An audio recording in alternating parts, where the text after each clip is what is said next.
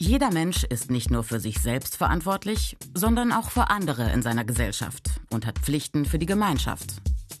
Beispiel Krankenversicherung. Welchen Beitrag ein Mensch zahlt, ist von seinem Einkommen abhängig.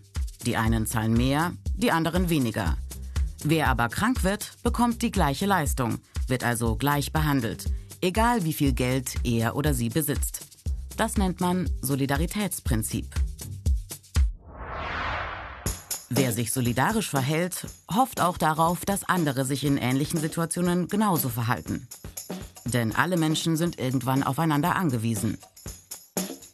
Solidarität bedeutet, Fremden und Schwachen zu helfen. In der christlichen Religion nennt man das Nächstenliebe. Solidarisches Verhalten bedeutet, seine eigenen Interessen zurückzustellen und keinen Nutzen zu haben, vielleicht sogar Nachteile in Kauf zu nehmen, wie zum Beispiel seine Freundinnen einige Zeit nicht umarmen zu dürfen. Solidarität bedeutet, du bist nicht allein, ich helfe dir, wir halten zusammen.